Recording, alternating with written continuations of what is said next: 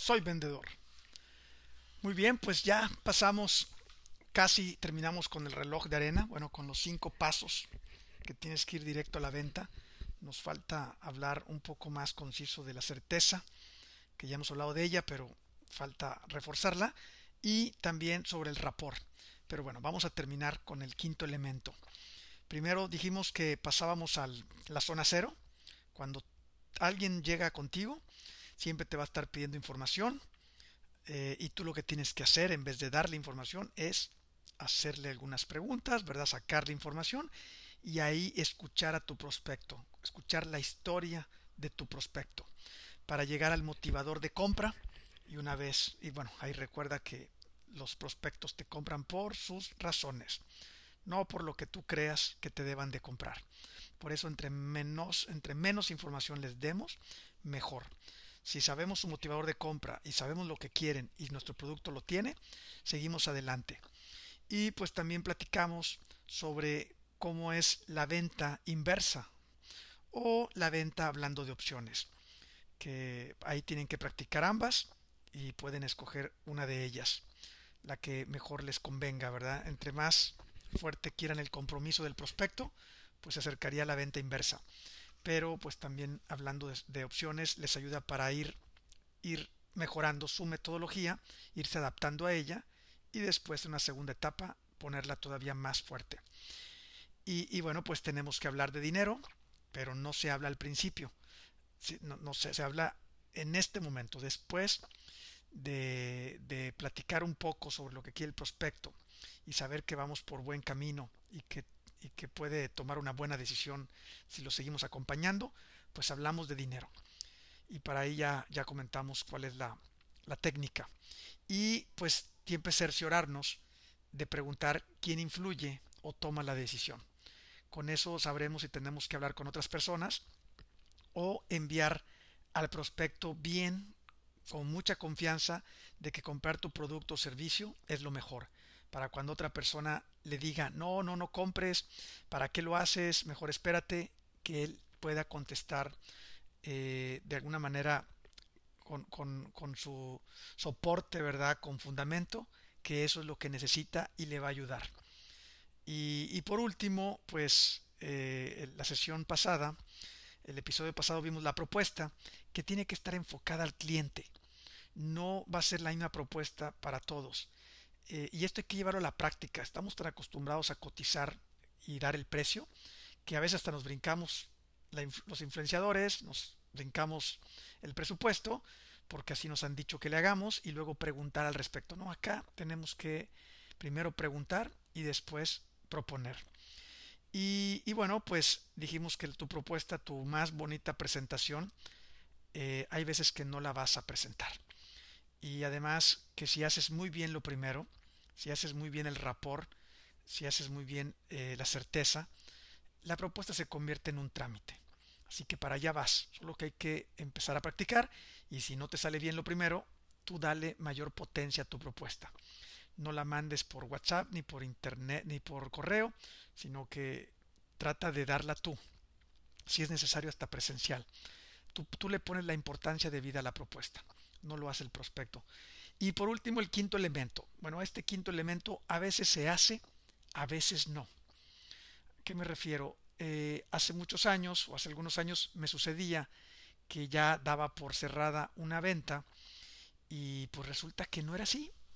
Pues algo, algo pasó, algo hice mal que yo no supe qué y, y bueno, pues tengo que remediarlo de alguna manera y le agregué este quinto elemento que, es una, una pregunta. Es una pregunta sencilla que le hacemos al prospecto. Esto, esto te vas a dar cuenta que lo tienes que hacer si te pasa seguido que el prospecto, el prospecto queda de firmar mañana contigo o de pagarte el viernes y de repente ya no pasa, ya no llega mañana a firmar, ya no, ya no, no realiza su pago el viernes. Entonces, ¿qué, ¿qué sucedió aquí, verdad? Y le mandamos un WhatsApp, le llamamos, no contesta y bueno, pues acuérdense que no, no hay malos prospectos, sino que hay malos vendedores. Y tenemos que hacer algo. Eh, algo que, me ha ayudado, eh, y, y, pues me ha ayudado bastante, es hacer esa pregunta.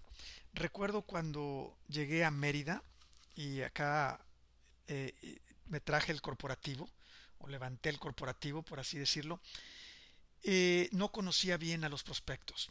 Y tuve muchos, piqué mucha piedra al inicio, como todo negocio cuando cambias de ciudad, y resulta que varios de ellos se interesaron muchísimo en desarrollar a sus vendedores, y recuerdo en una ocasión uno grande que tenía varias, eh, varias puntos de venta, por así decirlo, y en total eran como unos 25 vendedores, pues les dimos, les dimos un mes de capacitación, les ofrecimos un mes, solo para ellos.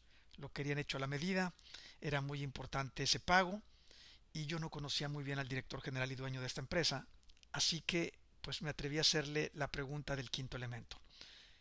Ya habíamos cerrado trato, habíamos pasado todo el reloj de arena y pues había quedado de pagar el viernes un primer pago, pues para, para separar, por así decirlo, la capacitación o la formación.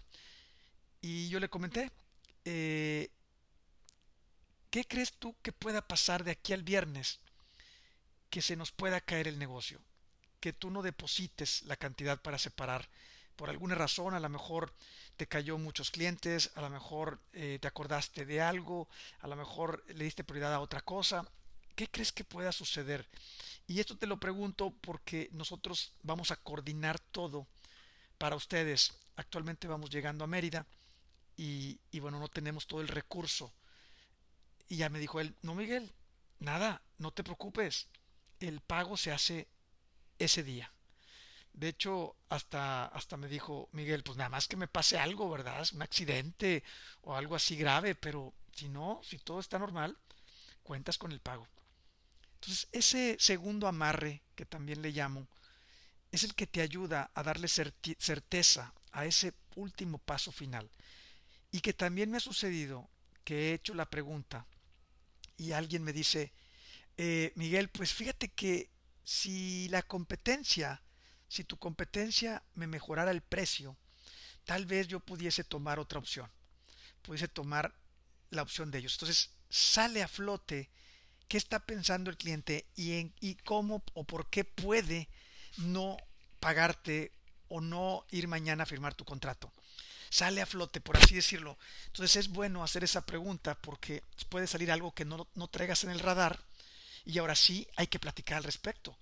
Oye, pues cuéntame qué te ofreció la competencia. Yo pensé que nada más estabas con nosotros. Y ya tocas el punto importante. Entonces, ese quinto elemento, segundo amarre, es, es, es muy acertado. Aparte, hace varios, varios años, conocí a un, a un director de recursos humanos que me decía, él estaba frustrado porque me decía, Miguel, no es posible que yo le vaya a dar trabajo a las personas y me queden mal en la cita, en la entrevista. Después de tener una buena charla, una buena primera charla, ya la segunda no llegan. ¿Qué sucede, verdad? Entonces, platicando con él, le, dije lo mismo que les estoy diciendo a ustedes, que lo incluyera en su metodología para cerrar esa cita. ¿Qué quiere decir? Que ya después de haber quedado en todo, ¿verdad? De acuerdo.